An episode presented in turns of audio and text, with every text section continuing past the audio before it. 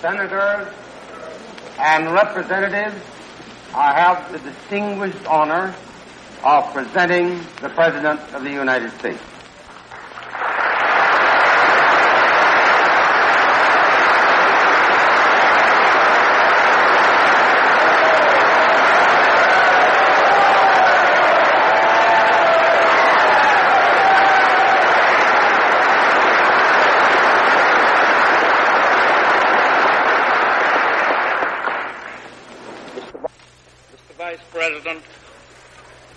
Speaker, members of the Senate, of the House of Representatives,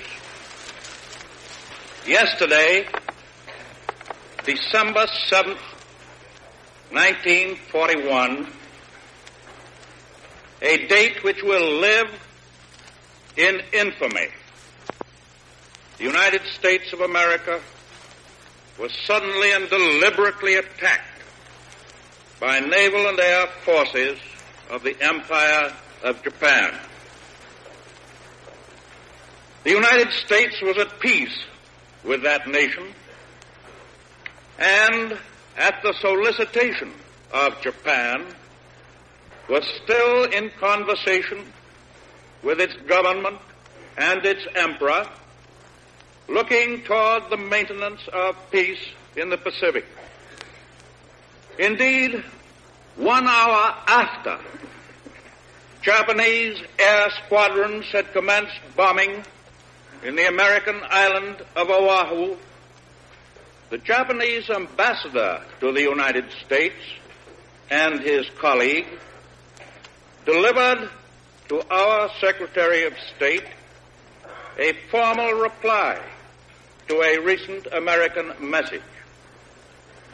And while this reply stated that it seemed useless to continue the existing diplomatic negotiations, it contained no threat or hint of war or of armed attack.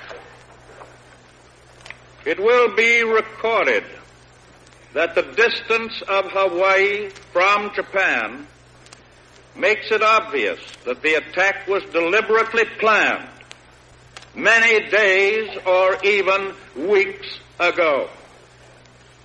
During the intervening time, the Japanese government has deliberately sought to deceive the United States by false statements and expressions of hope for continued peace. The attack yesterday on the Hawaiian Islands has caused severe damage to American naval and military forces. I regret to tell you that very many American lives have been lost. In addition, American ships have been reported torpedoed on the high seas between San Francisco and Honolulu. Yesterday, the Japanese government also launched an attack against Malaya. Last night, Japanese forces attacked Hong Kong. Last night, Japanese forces attacked Guam. Last night, Japanese forces attacked the Philippine Islands. Last night, the Japanese attacked Wake Island. And this morning, the Japanese attacked Midway Island.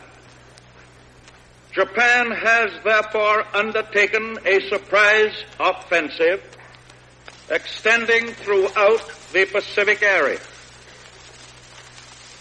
The facts of yesterday and today speak for themselves. The people of the United States have already formed their opinions and well understand the implications to the very life and safety of our nation. As Commander in Chief of the Army and Navy, I have directed that all measures be taken for our defense, but always will our whole nation remember the character of the onslaught against us.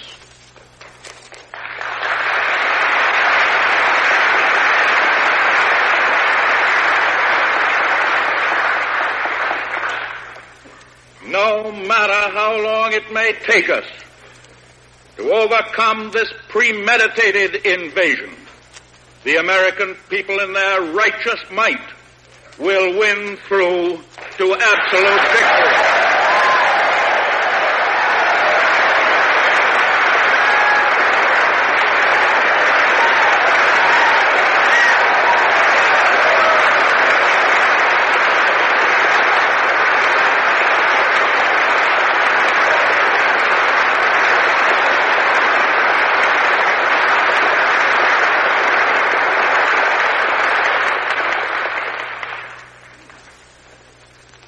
Believe that I interpret the will of the Congress and of the people when I assert that we will not only defend ourselves to the uttermost, but will make it very certain that this form of treachery shall never again endanger us.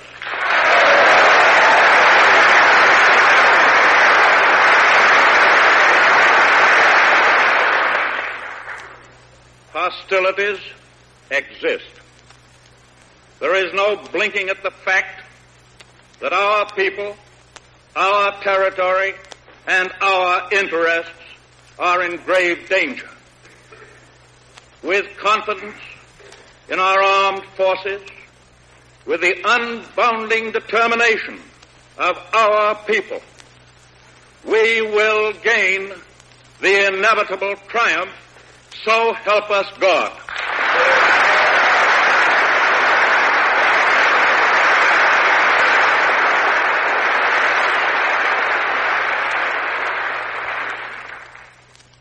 I ask that the Congress declare that since the unprovoked and dastardly attack by Japan on Sunday, December 7th, 1941, a state of war has existed between the United States and the Japanese Empire.